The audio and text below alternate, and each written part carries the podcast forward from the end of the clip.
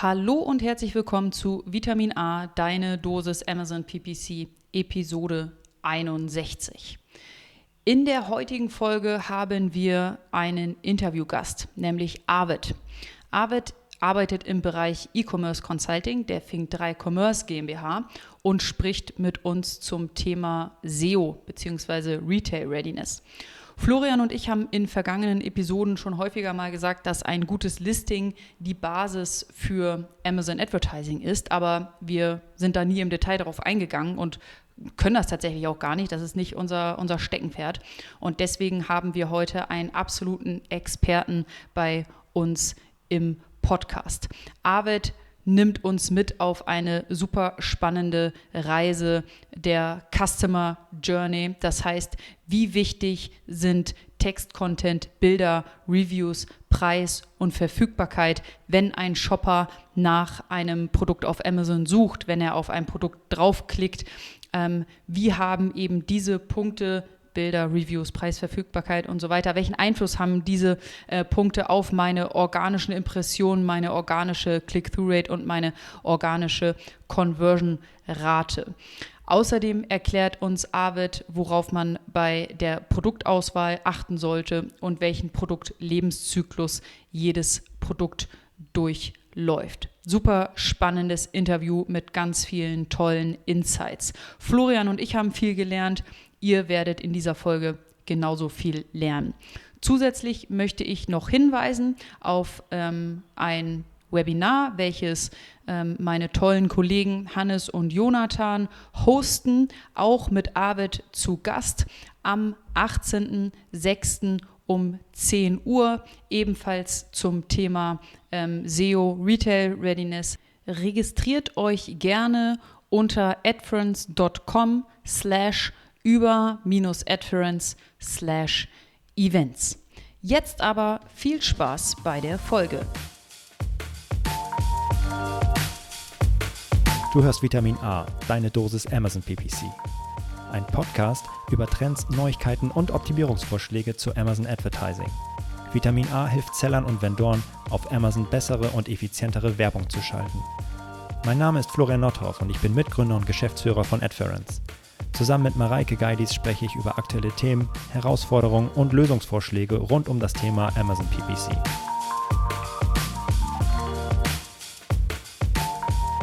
Hallo Florian. Moin Mareike. Na, alles gut? Na? Und hallo Arvid. Herzlich willkommen heute bei uns hier im Podcast. Moin, moin. Danke, dass ich da ja. sein darf. Schön, Hi. dass du da bist. Auf jeden Florian Fall, schön, dass du da bist. Und ich spreche ja immer extrem viel über ähm, ja, Amazon PPC, über Werbung und wir haben schon ganz, ganz oft im Podcast gesagt, aber äh, das Listing ist die Basis und ihr müsst unbedingt ein gutes Listing haben. Und das Einzige, was Florian und ich dazu sagen können, ist, achtet auf tolle Bilder, achtet auf einen guten Titel, auf eine schöne Beschreibung. Und das ist auch das Ende von unserem gefährlichen Halbwissen. Und deswegen freuen wir uns, äh, dass du, Arbeit, heute hier bist und uns da mal einen richtig geilen Einblick geben kannst. Und bevor wir dann inhaltlich starten, vielleicht bist du so nett, dich einmal kurz äh, vorzustellen. Klar, gerne. Also, mein Name ist Arvid Ellerbeck. Ich bin ähm, E-Commerce-Berater bei der Fink3-Agentur in Hamburg, die einen großen Fokus, aber nicht nur ausschließlich, auf Amazon ihre Kunden berät. Und äh, wir helfen im Grunde unseren Kunden dabei, ähm, erfolgreich online zu verkaufen, was auch immer es ist, wo sie auch immer herkommen, was sie auch immer für einen Hintergrund haben und was auch immer das für ein Geschäftsmodell ist.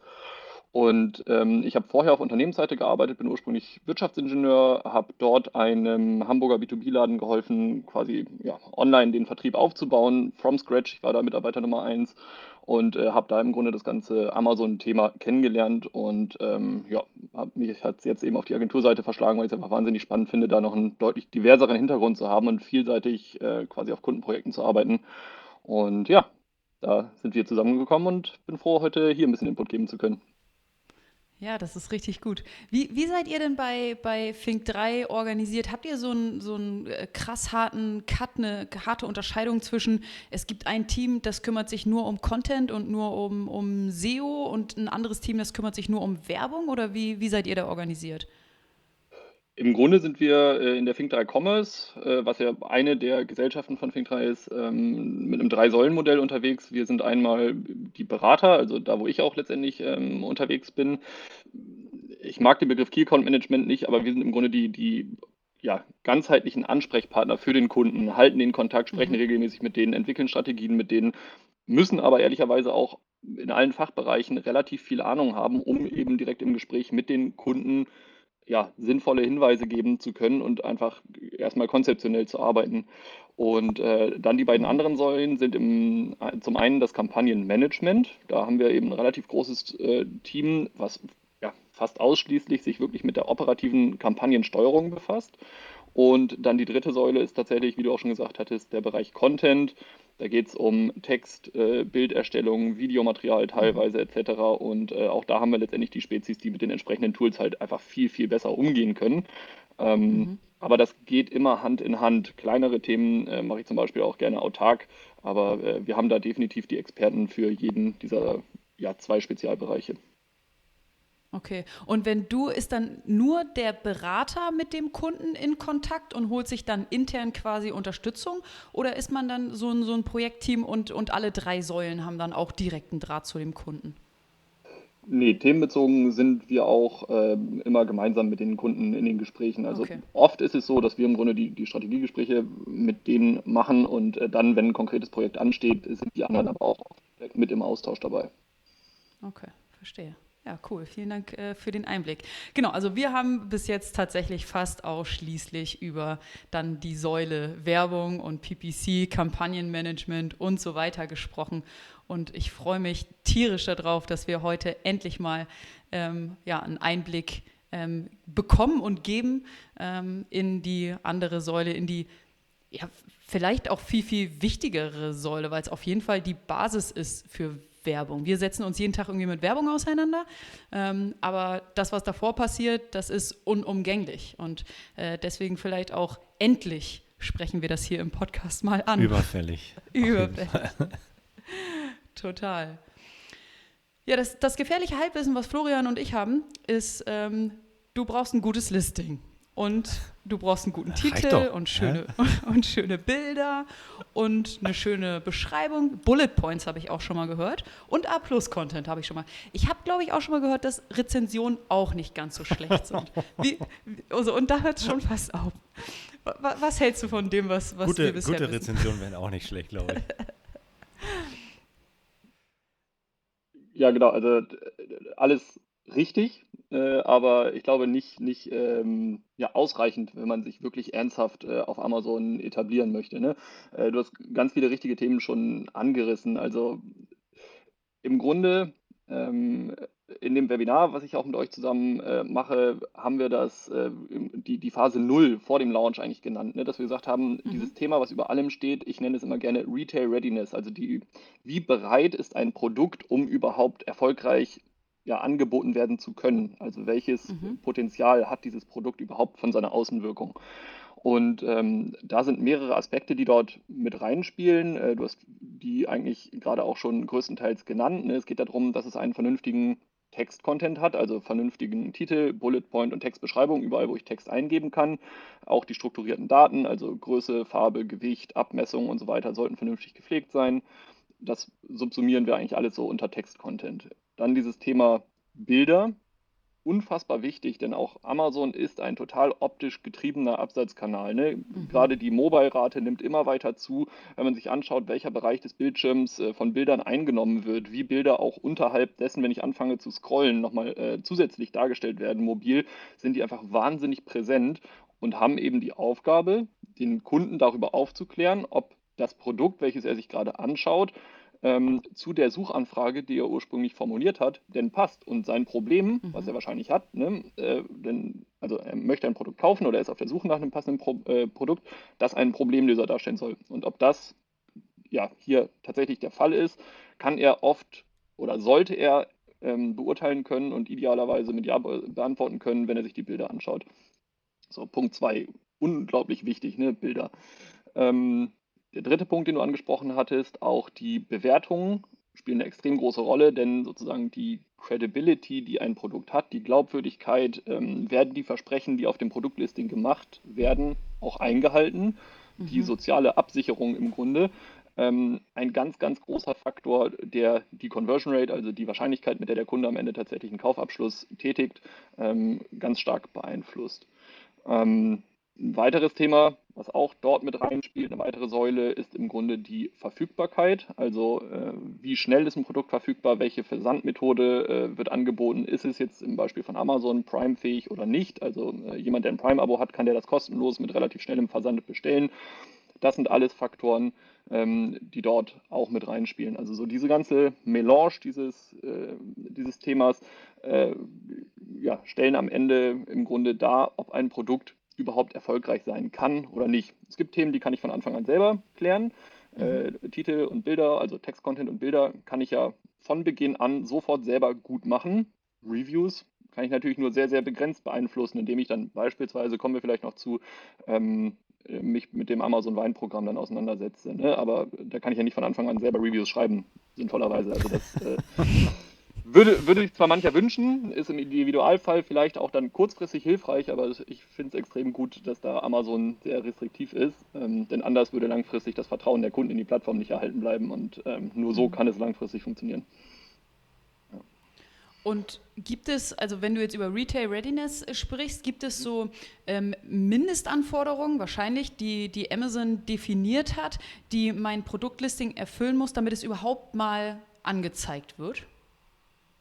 Genau, also da gibt es definitiv ähm, Mindestanforderungen. Eine davon, die ist ganz klar, wenn du kein Bild bei einem Produkt, also gar mhm. kein Bild da hast, dann wird ein Produkt in der Suche auch gar nicht angezeigt. Das heißt, äh, mhm. das ist schon mal eine, eine harte Mindestanforderung.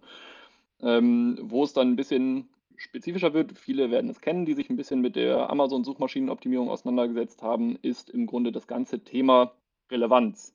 Ähm, für eine Suchanfrage muss in der Regel jeder Bestandteil dieser Suchanfrage in deinem Text-Content irgendwo vorkommen. Beispiel Socken schwarz und ich habe aber rote Socken und dieses Wort schwarz taucht nirgendwo in meinem Listing auf, dann werde ich für die Suchanfrage Socken schwarz oder schwarze Socken eben nicht angezeigt. Ist in dem Fall ja auch richtig. Ne? Ich möchte ja nicht mit roten Socken für schwarze Suchanfrage angezeigt mhm. werden, von daher passt.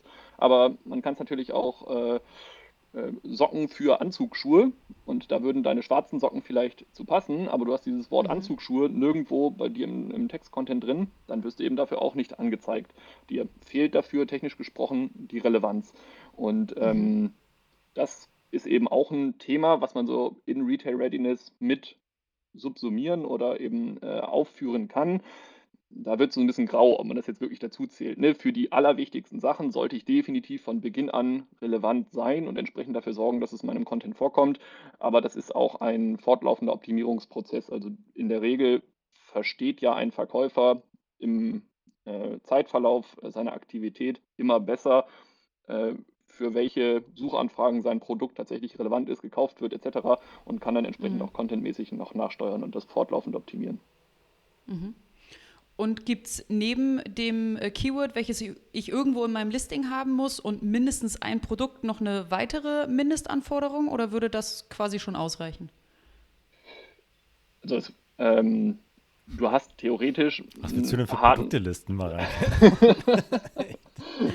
ja, nee, es gibt tatsächlich noch mehr oder weniger harte Faktoren. Ne? Auch das Thema Preis. Also, wenn du jetzt, äh, um bei dem Beispiel zu bleiben, deine schwarzen Socken für 599 äh, Euro anbietest, wirst du sehr wahrscheinlich nicht im relevanten Bereich ausgespielt werden. Ne? Es kann sein, dass du irgendwo auftauchst. Du wirst da zum Beispiel dann auch aber in der Regel die Buybox nicht gewinnen, weil Amazon schlau genug ist zu erkennen, was ein äh, verträglicher, ein, ein, ein marktüblicher Preis ist mit einer gewissen äh, Toleranz nach oben und nach unten.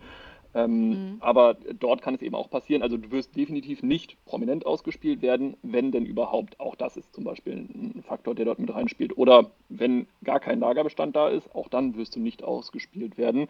Denn mhm. Amazon möchte kein ja. Listing, den Kunden nicht ablenken, wenn das Produkt nicht verfügbar ist. Okay, verstehe.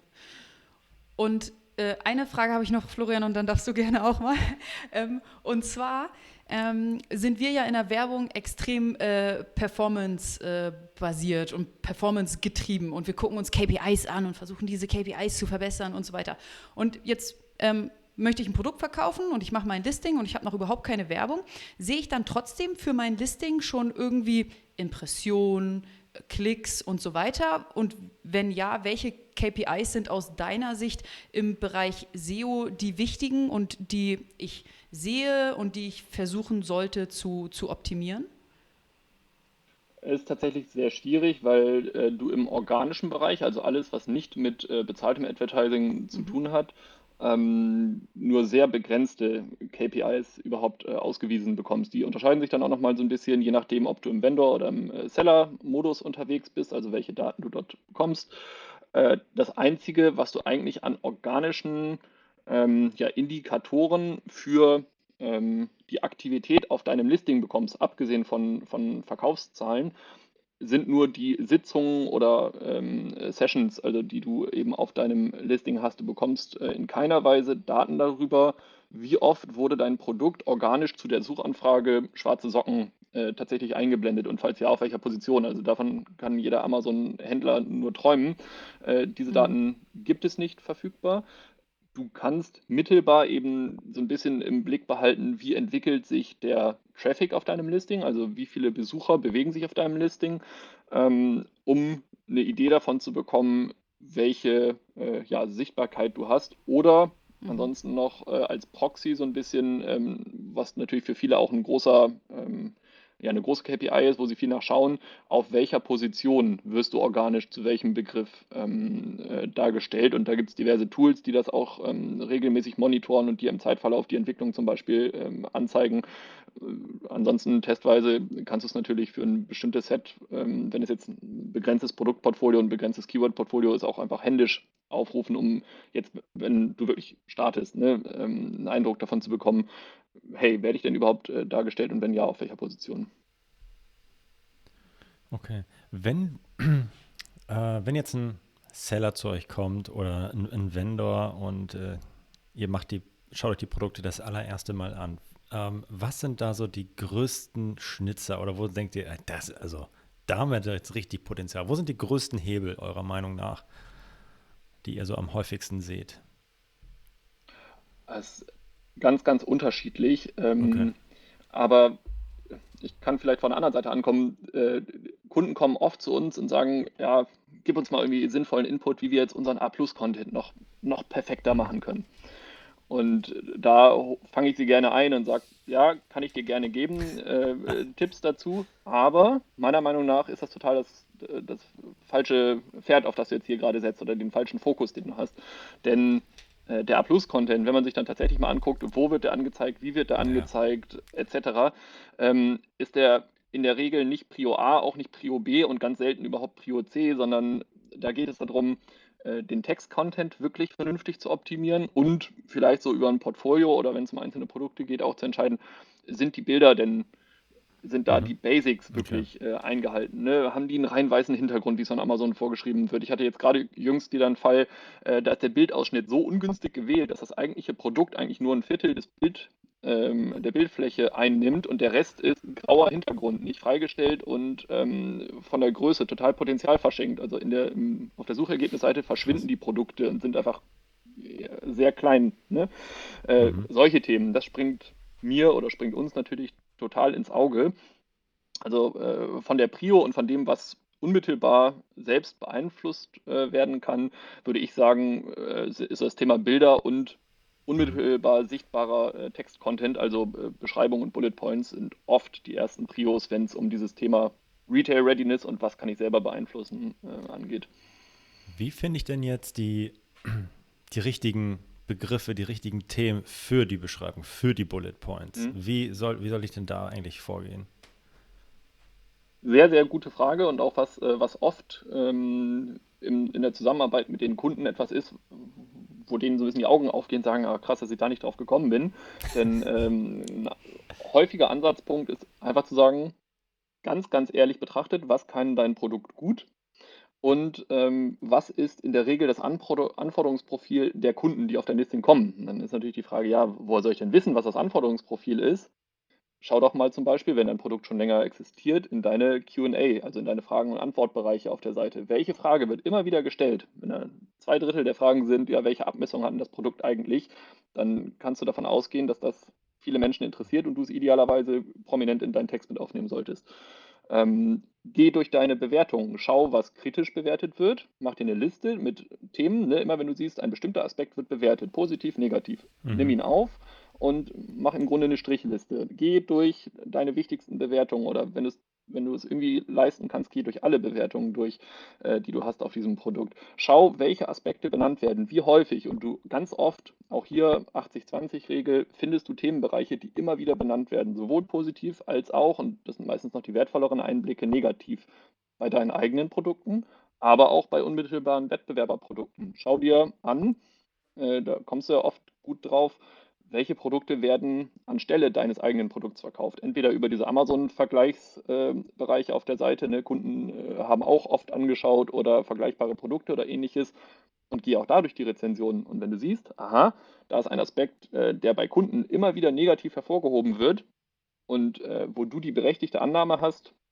dass dein Produkt dort besser performt in, in diesem äh, Bereich ähm, oder das vielleicht bei dir auch positiv hervorgehoben wird, dann reite da drauf herum und nimm das ganz prominent, sowohl in den Bildern als auch in den Bullet Points, ähm, thematisch auf. Ähm, keine Ahnung, du verkaufst ein Elektronikprodukt, einen Staubsauger und es ist ein Akkustaubsauger und der hat eine wahnsinnig tolle Akkulaufzeit und der hält auch nach 1000 Mal Laden, äh, ist noch total, ist die Batterie noch standfest, also ist einfach ein hochqualitatives Produkt. Wettbewerberprodukte haben häufig damit Probleme.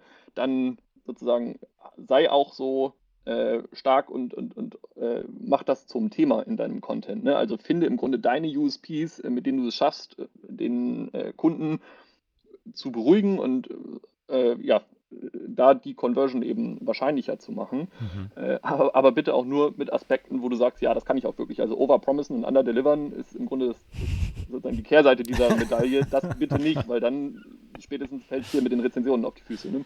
Ja. Äh, total coole, coole Punkte, die aber vor allem für Produkte sind, die halt äh, schon, ja, die ich schon verkaufe. Ich möchte noch einen Schritt weiter vorne ansetzen, wenn ich jetzt äh, gerade starte und mich frage, okay, jetzt wird, ja, wie soll ich denn jetzt gerade gerade gelistet oder steht kurz davor, wie finde ich denn jetzt eigentlich die perfekte Produktbeschreibung, die perfekten Bullet Points, perfekten Titel? Was ist, ähm, worauf sollte ich da achten? Wenn ich jetzt, okay, ich habe meine Wettbewerberprodukte, ich glaube, das macht total Sinn, da auch genauso zu schauen, hey, was machen die schlecht, gut, was kann ich vielleicht besser, was weiß ich schon. Ähm, Gibt es da noch andere Möglichkeiten oder äh, ist es genau der gleiche Weg? Ja, also schwierig da eine, eine, eine Schablone wirklich mhm. komplett zu geben, aber mit einer Mischung aus gesundem Menschenverstand und irgendwie Empathie für die eigene äh, Kundengruppe, glaube ich, ja, kriegt man es oft ganz gut hin. Ähm, vielleicht eine Sache, die ich zu, dem, zu, dem, zu der Textgestaltung, vor allem zum Beispiel von Bullet Points, nochmal geben möchte, ist dieser Trade-off zwischen hm, gehe ich auf maximale Relevanz und versuche alle, alle Synonyme, ähm, alle Themenbereiche komplett abzudecken und habe im Ergebnis dann Bullet Points, die extrem lang sind, ähm, vielleicht auch nicht mehr besonders gut lesbar sind, aber dafür sorgen, dass ich für eine ganz große Anzahl von äh, Themen eben sichtbar bin. Also ich maximiere mhm. Schlicht meine Sichtbarkeit. Oder, das wäre der, der äh, andere Pol sozusagen oder die andere maximale Ausprägung, ich versuche auf maximale Conversion-Förderung zu gehen. Das heißt, ich gehe ganz spezifisch nur auf die Themen ein, von denen ich irgendwie weiß, vermute, ähm, dass sie besonders wichtig sind für den Käufer, um seine Kaufentscheidung zu treffen. Äh, handle die kurz und knapp, aber überzeugend ab. Das ist im Grunde der andere Part. Und ähm, die, mein, persönliches, äh, mein persönlicher Favorit liegt irgendwo dazwischen, aber mit einer Tendenz mehr Richtung Conversion. Warum?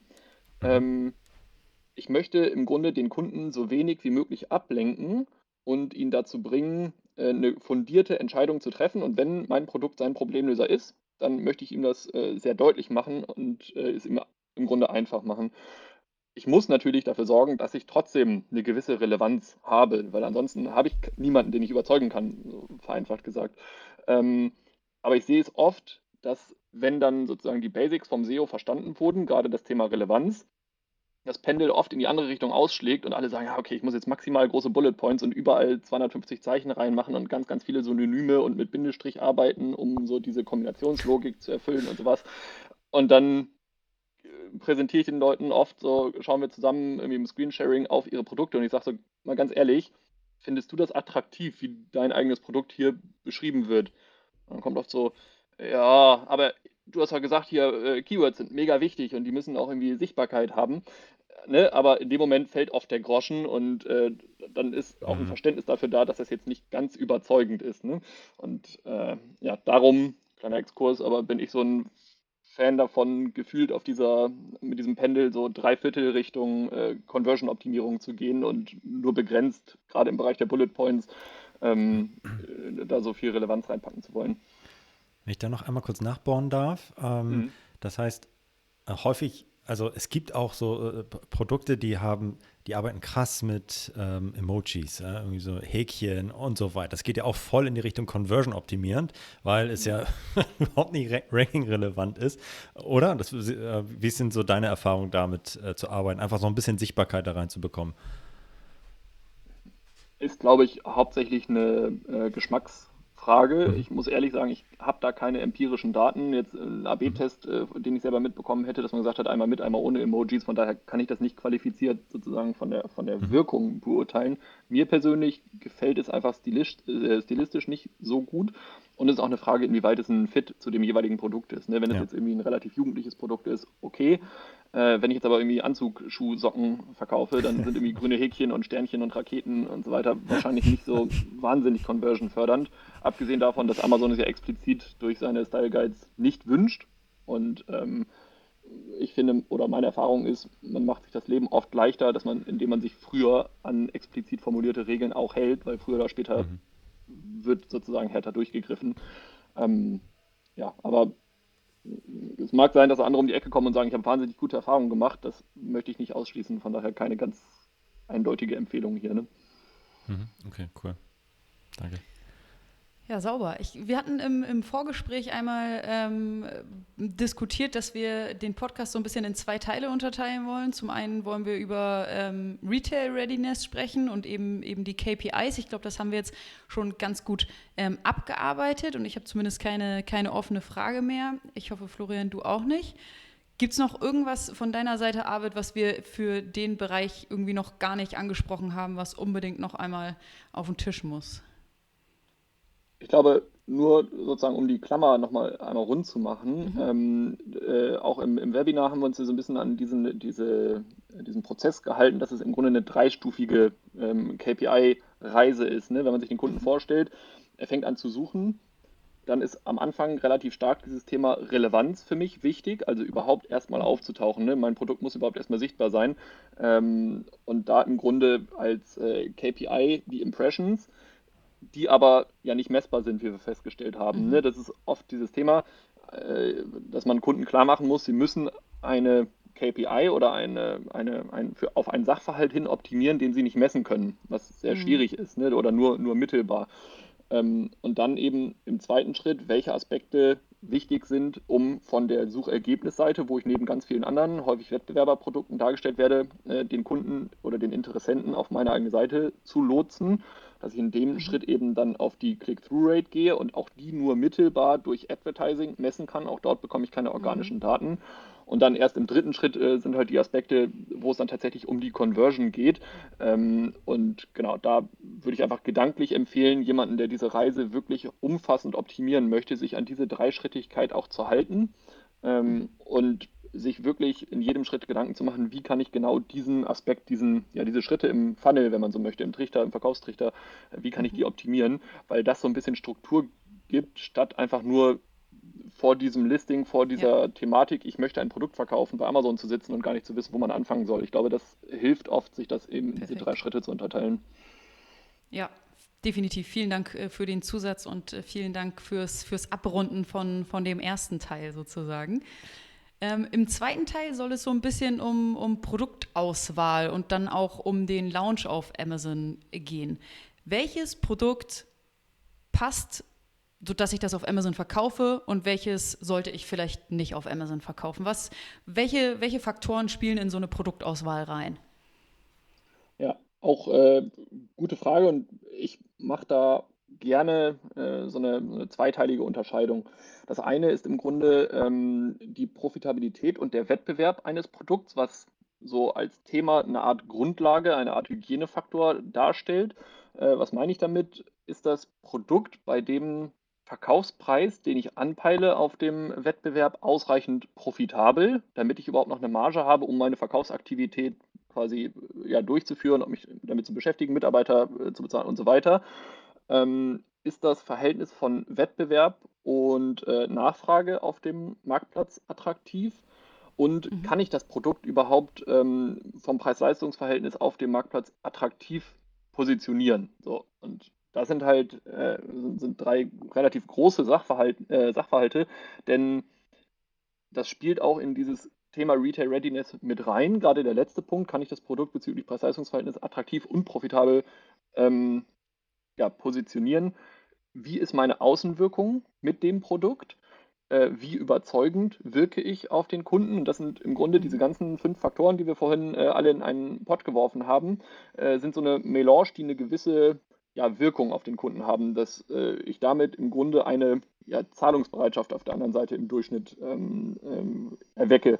Und ist das, was ich an Wirkung erzeuge, ne? wie, wie qualitativ ähm, überzeugend äh, trete ich auf, wie sind meine Reviews, äh, wird mein Produkt in den Himmel gelobt und äh, eigentlich habe ich da noch zum Beispiel ähm, äh, Marge drin, um noch einen höheren Preis durchzusetzen.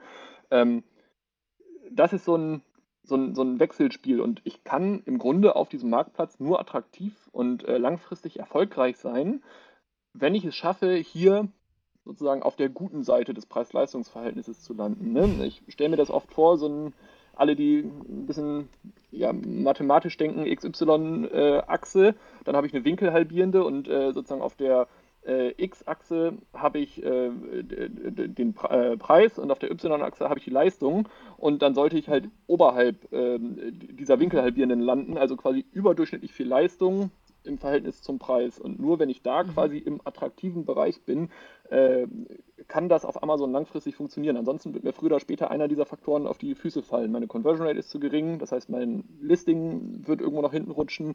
Oder ich verspreche die ganze Zeit zu viel und halte es nicht, dann werden mir irgendwann die Reviews auf die Füße fallen. So, das ist im Grunde die, die Basis. Und dann äh, der zweite Teil, der da drauf kommt, ist einfach noch der äh, Produkt Market Fit. Also äh, kauft meine Zielgruppe denn überhaupt äh, das Produkt auf Amazon? Und ähm, auch ist die Logistik zum Beispiel handelbar. Also kauft meine Zielgruppe. Ich habe bisher, Beispiel Amazon, noch nicht so viel mitbekommen, dass dort sagen wir Autos verkauft werden. Ne? Also es scheint noch nicht ein großer Markt für, für Autos auf Amazon äh, zu sein. Wohingegen Anzugsocken wahrscheinlich recht zahlreich auf Amazon verkauft werden. Ähm, das kann halt zur Folge haben. Bleibt bei dem Beispiel äh, Autos, auch wenn das vielleicht ein bisschen absurd ist. Ich weiß ehrlicherweise gar nicht, ob diese Kategorie existiert.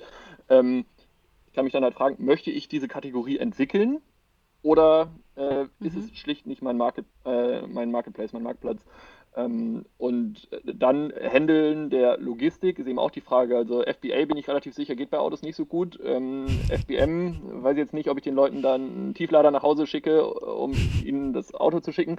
Ne? Also ist jetzt ein bisschen klamaukig, aber äh, die Logik wird, glaube ich, klar. Vielleicht ist das Thema Waschmaschinen mehr so ein Mittelfall. Ne? Ich mhm. weiß nicht, ob es äh, da eine FBM, äh, FBA, also Fulfillment bei Amazon, Option gibt. Ich vermute nein. Äh, aber auch wenn ich es im Eigenversand mache, ist es halt schon recht umfangreich. Ne? Möbel, weiße Ware etc. Das wären so die Grenzfälle, gibt es, aber ähm, da muss ich halt sehr gut schauen, dass ich das hinbekomme und entsprechend in meiner Margenkalkulation mit einbaue. Aber genau, das so nochmal rausgezoomt. Profitabilität und Wettbewerb wieder die eine Säule oder Fundament. Und ähm, dann äh, ist das überhaupt ein Produkt-Market-Fit. Ähm, mhm. das, das ist dann auch noch ein, ein Kriterium, ja.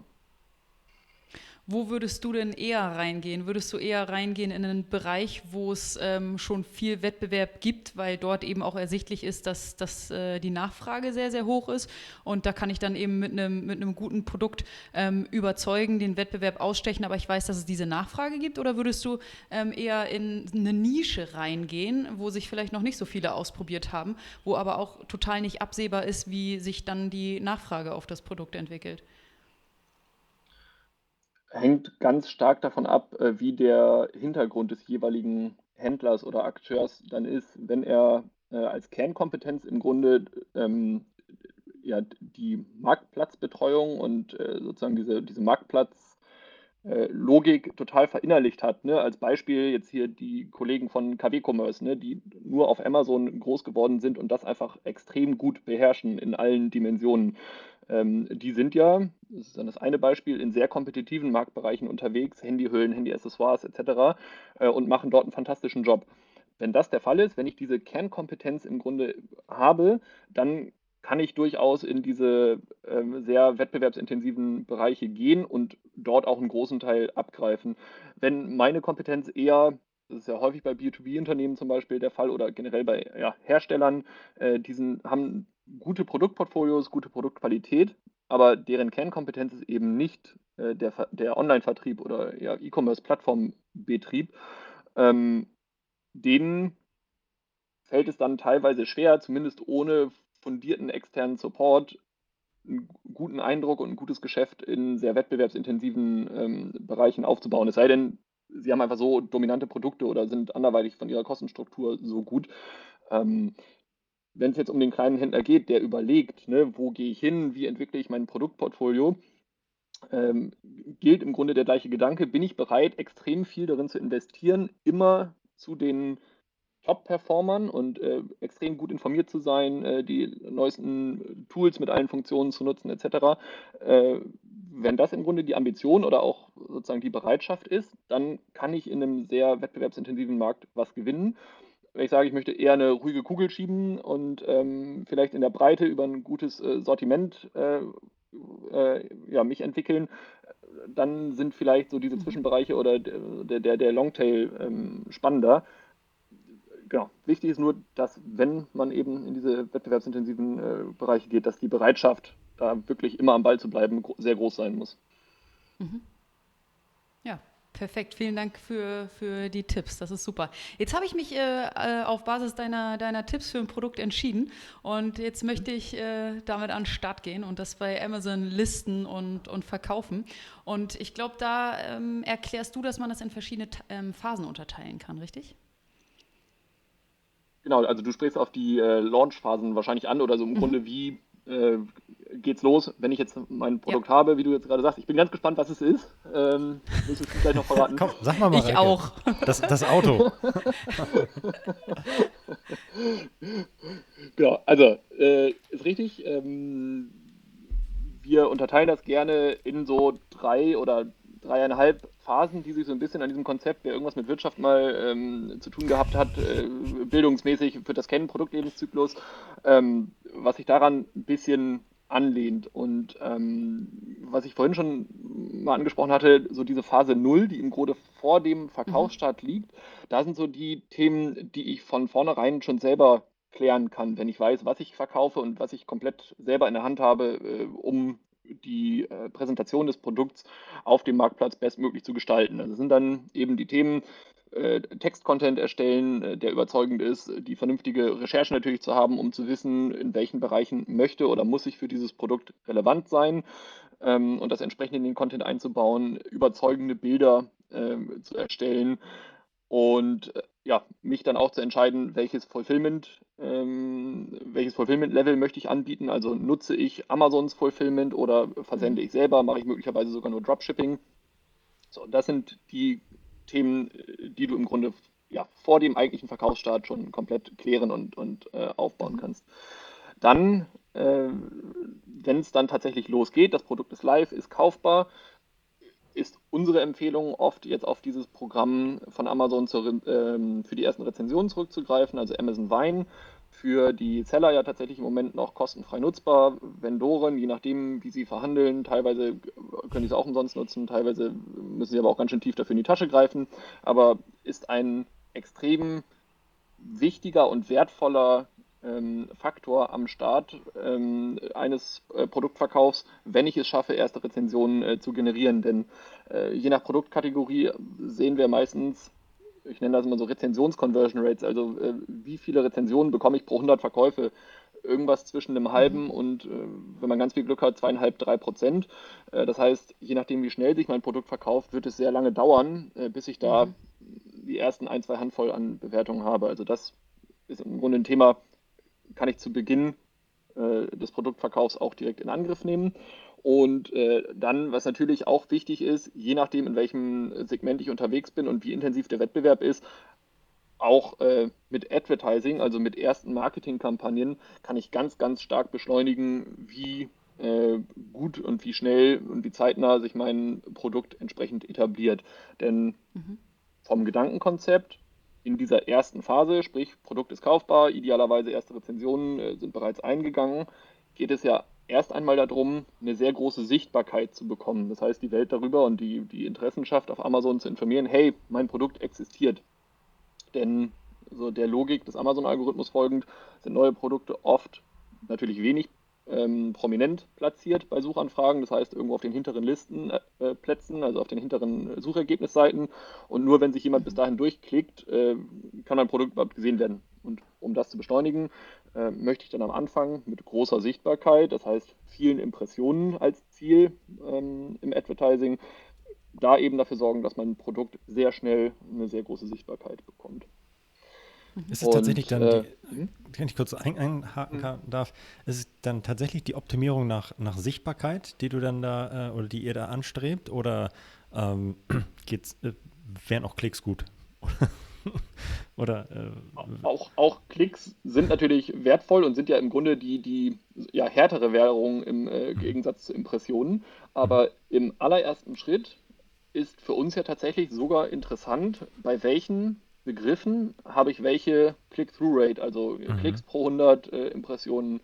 Denn die geben mir einen relativ guten ersten Eindruck von dem, was der Kunde dann auf der Suchergebnisseite überhaupt sehen kann. Ne? Also äh, den äh, sichtbaren Teil des Titels, die Bewertungen, die Bilder und den Preis und die Fulfillment-Methode. Ist das überzeugend oder attraktiv oder interessant für einen Kunden? Äh, wenn er nach einem bestimmten Begriff gesucht hat. Also wieder Beispiel äh, schwarze Socken und ich werde für rote Socken habe ich wahrscheinlich eine sehr geringe Click-Through-Rate. Die wird wahrscheinlich im niedrigen Promillbereich liegen, äh, weil jemand, der rote Socken sucht, schwarze Socken dann eben nicht anklickt.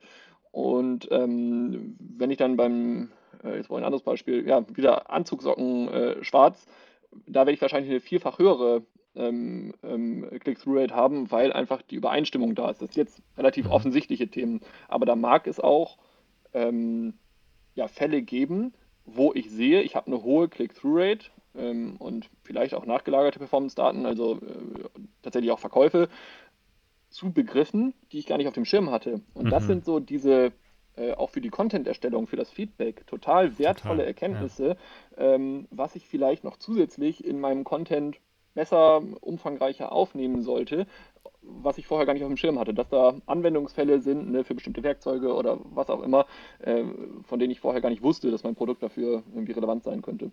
Und, Und daher schafft, ist alleine ja. dieses Click-Through-Rate-Thema äh, halt ja, schon spannend. Total. Und das schafft natürlich Amazon auch ganz gut, einfach nur äh, im Advertising dann diese Daten rauszugeben.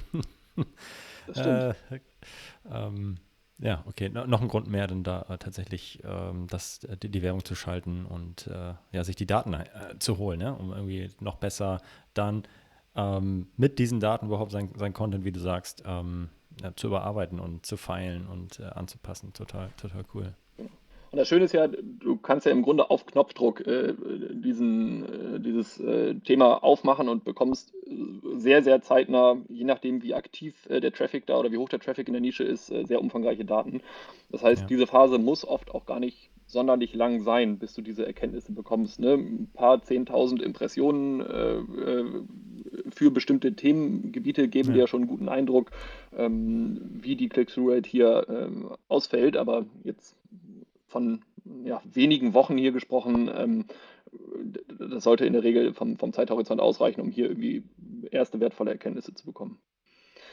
Und, ähm, ich hätte auch noch ja, eine, ja? eine Rückfrage zu, zu der Launchphase. Ähm, Werbung draufschalten, um eben Sichtbarkeit äh, zu, zu maximieren. Würdest du das sofort machen oder würdest du das erst machen, wenn ein Produkt auch, keine Ahnung, x Rezensionen und x Verkäufe schon organisch erzielt hat? Die Verkäufe wären mir gar nicht so wichtig, aber die Rezensionen sind tatsächlich ein total valides Thema. Also ich sollte ähm, schon mir Gedanken gemacht haben, dass alle Retail Readiness Faktoren, die im Grunde auf der Suchergebnisseite äh, sichtbar sind, äh, dass die ja idealerweise schon in einem, auf einem guten Level sind. oder mir mal mindestens bewusst sein, dass ich sonst nicht vergleichen kann, ne? weil dieses Thema Rezensionen ist, glaube ich, neben Preis eins der wichtigsten, was ich hier auf der Suchergebnisseite sehe. Ne? Ich suche mhm. Anzugsocken schwarz und sehe dann, ein Produkt hat eben noch keine Rezension. Dann ist die Click-Through-Rate wahrscheinlich um einen, einen signifikanten Teil, also wahrscheinlich halb so hoch, wenn überhaupt, ähm, wie wenn mhm. dort erste Rezensionen drauf sind. Das heißt, äh, wenn ich es irgendwie schaffe, dort das zu Beginn zu gewährleisten, ist das auf jeden Fall viel, viel einfacher, ähm, damit zu arbeiten. Wenn ich aus irgendwelchen Gründen, es ist ein Produkt, für das ich keine Markenregistrierung habe, das heißt, ich kann dieses Weinprogramm nicht nutzen, mhm. dann äh, bringt es auch nichts, äh, da zwei, drei, vier Monate zu warten, bis irgendwann sich mal einer erbarmt und eine Rezension geschrieben hat, äh, sondern, oder ich habe ein irre großes Produktportfolio und kann es gar nicht gewährleisten, überall Rezensionen ähm, am Anfang drauf zu bekommen dann geht es nicht anders. Ne? Aber mhm. vom Einzelfall abhängig, man sollte sich aber dessen sehr bewusst sein. Okay, verstehe, danke. Okay, das heißt, wir haben die Phase 0, Retail Readiness, wir haben die Phase 1, das ist die Launch-Phase mit Sichtbarkeit maximieren. Was kommt dann? Dann kommt idealerweise, wenn ich im Grunde erste ja, Erkenntnisse gewonnen habe und äh, die dann auch entsprechend in meinem Content mit verarbeitet und quasi ja, mich inkrementell auch äh, verbessert habe. Äh, die, ja, wir nennen es gerne Wachstumsphase, also sprich, äh, ich weiß jetzt, was mein Produkt ist, ich weiß, in welchen Bereichen es äh, relevant ist. Ich kann mich auch vom ja, Advertising und von der Gestaltung des Content, äh, Contents sehr gut auf das konzentrieren, wofür ich relevant bin. Dann möchte ich im Grunde dass ich äh, von den, vom Verkaufsmomentum und von den Verkaufszahlen auf ein Level komme, ähm, ja, wo es anfängt, interessant zu werden und, und Spaß zu machen.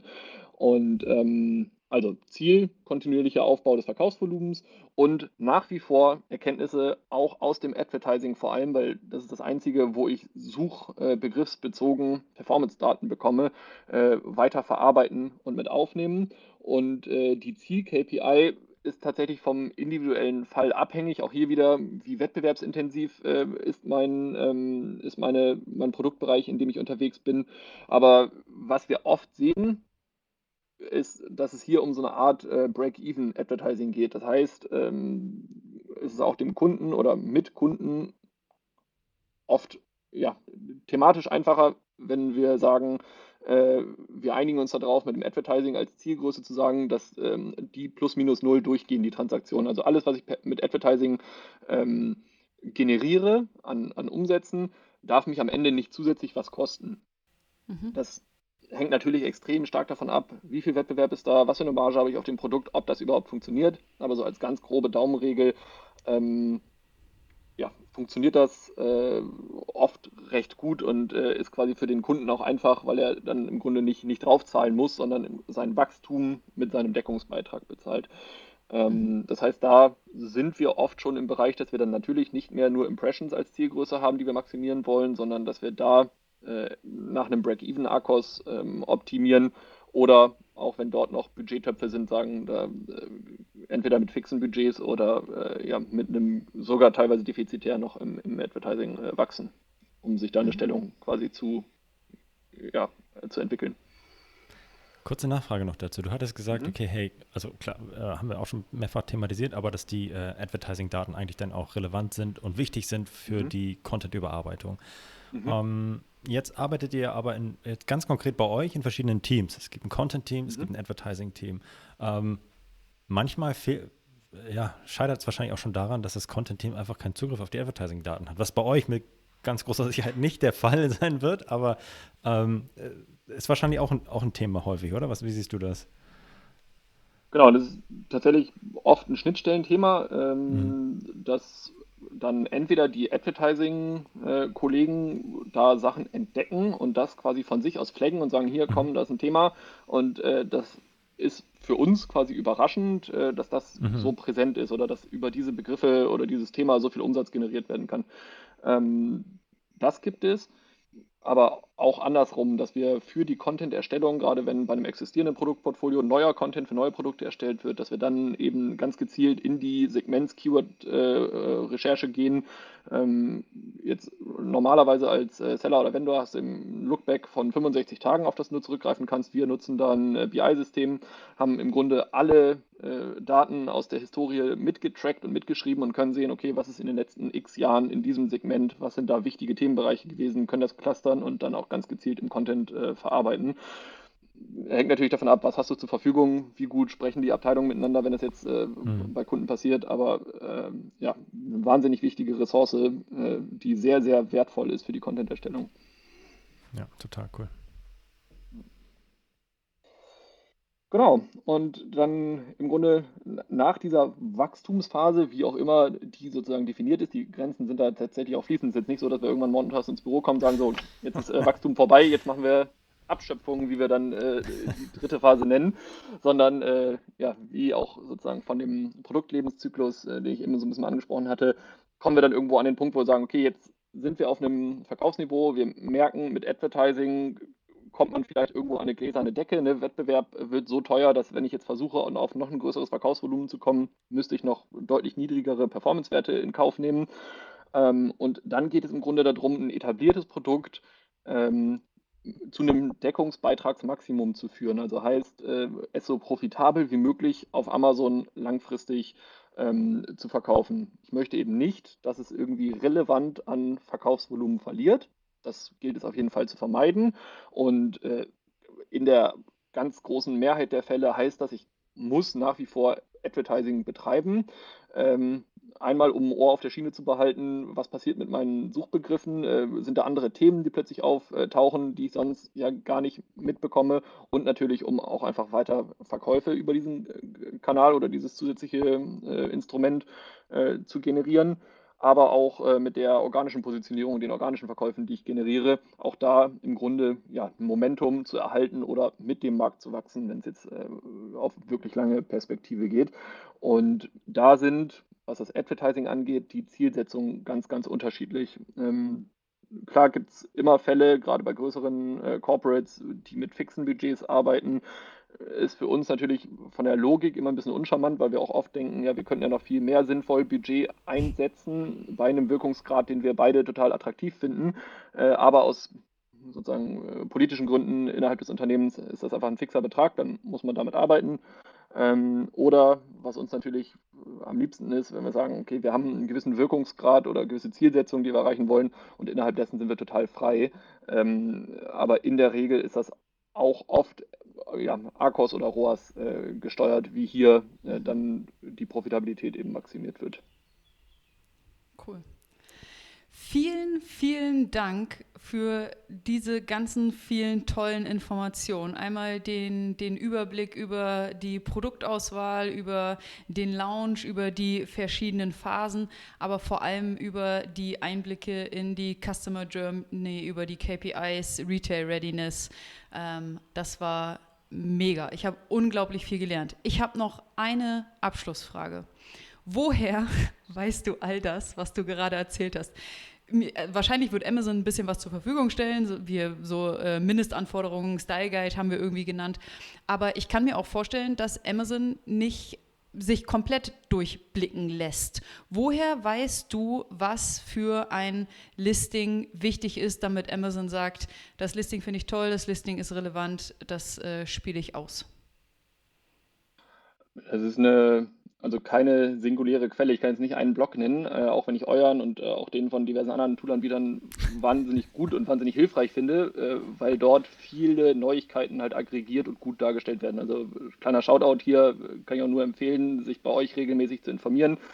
Ähm, Danke. So, Punkt 1. Punkt 2, hattest du auch gesagt, äh, Amazon selber stellt viele Informationen zur Verfügung und meiner Erfahrung nach tatsächlich mehr als ganz viele denken. Ich sehe es häufig, okay. ich bin auch umtriebig in LinkedIn oder Facebook-Gruppen, äh, wo dann Fragen gestellt werden, äh, teilweise auch tricky äh, Fragen.